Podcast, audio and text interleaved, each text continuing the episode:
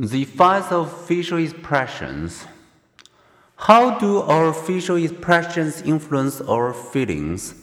As William James struggled with feelings of depression and grief, he came to believe that we can control emotions by going through the outward movements of any emotion we want to experience.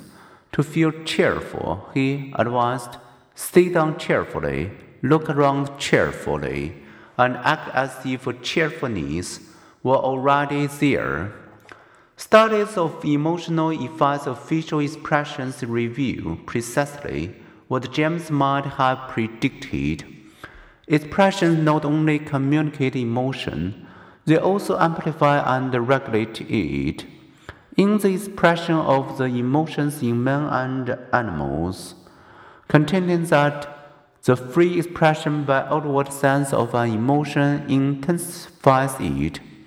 They who gives way to violent gestures will increase his reach.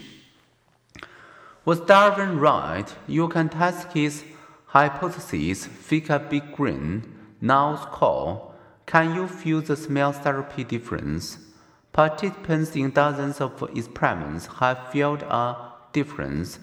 James Laird and his colleagues subtly induced the student to make a frowning expression by asking them to contract these muscles and pull your brows together.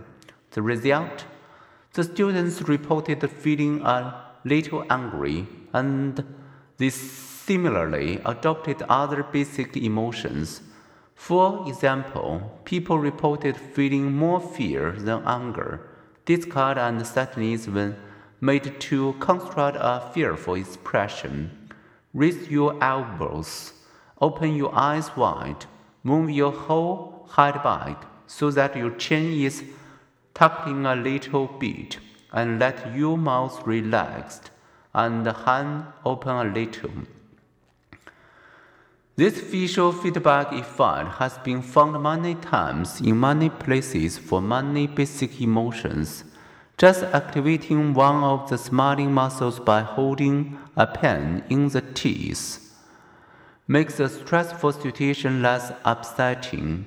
A heartier smile made out just with the mouth but with raised cheeks that crinkles eyes enhances positive feelings even more when you are reacting to something pleasant or funny. Smile warmly on the outside and you feel better on the inside. When smiling, you will even more quickly understand sentences that describe pleasant events. School and the whole world seem to score back.